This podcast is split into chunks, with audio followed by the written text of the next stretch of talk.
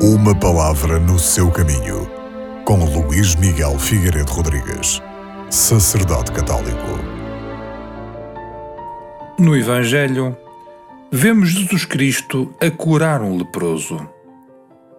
Reconhecendo em Jesus um poder próprio de Deus, poder de salvação e vida presente no mundo, o leproso aproxima-se de Jesus.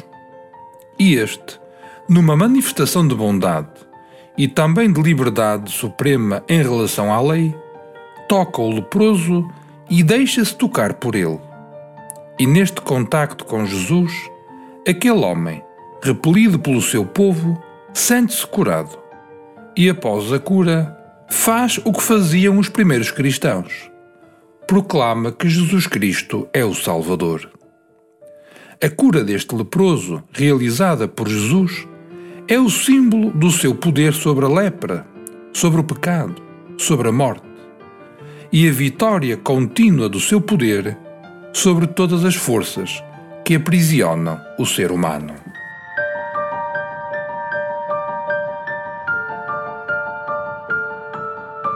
Uma palavra no seu caminho.